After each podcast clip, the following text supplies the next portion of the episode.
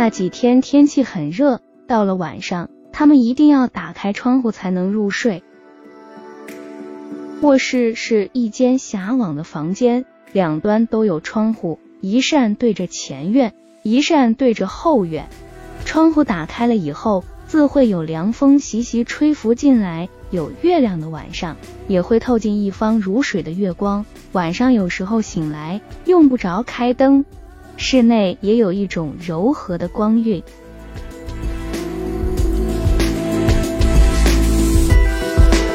刚好在那几天里，后院的三株昙花连续不断的开了，每个晚上他们都睡在花香里。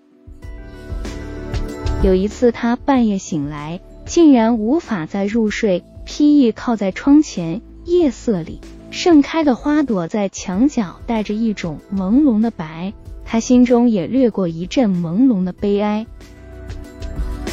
轻轻走出卧室，开了后门，院子里花香袭人，那些花朵已经开到极致了，所有的花瓣，所有的卷发。都在尽全力向着四周绽放。他用双手轻轻和抱其中的一朵，觉得在那样轻柔润洁的花朵里，却有着一种狂野的力量，一种不顾一切要向外绽放的力量，令人暗暗心惊。昙花原是属于仙人掌科的植物，那么在古远的年代，在一望无际的沙漠里。在那些小小的绿洲上，它们必定也曾经疯狂的盛开过吧？明明知道只有一夜的生命，明明知道千里方圆都没有人烟，明明知道无论花开花落都只是一场寂寞的演出，却仍然愿意倾尽全力来演好这一生。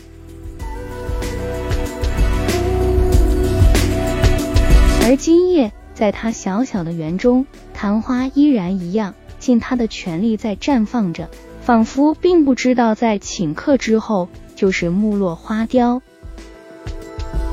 站在花前，觉得有点冷，心里很明白，平凡如他，是不能够也不舍得像昙花这样孤注一掷的。平凡如他，对任何事物从来也不敢完全投入，不敢放进一种澎湃的激情，所以他想。他也没有权利要求一次全然的圆满的绽放。生命对于他，应该只是一条平静的河流，带着许多琐碎的爱恋与牵绊，缓缓流过，如此而已。丈夫醒了，在窗内轻声呼唤她，等她回到床前，她却又已经睡着了，悄悄地躺在丈夫身边，紧靠着那强健的身体。他的心里觉得平安和满足，想起了那一首法文歌：何必在意那余年还有几许？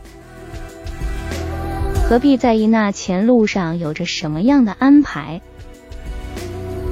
只要我们能两相厮守，一起老去。窗外月明星稀，他在花香里沉沉睡去。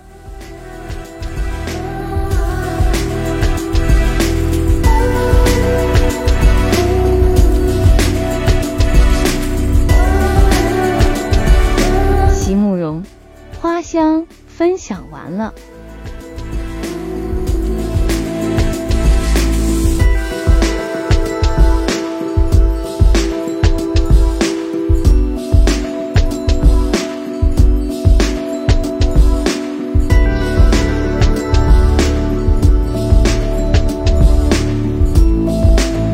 读美文，品人生，看世界，打开心灵的锁。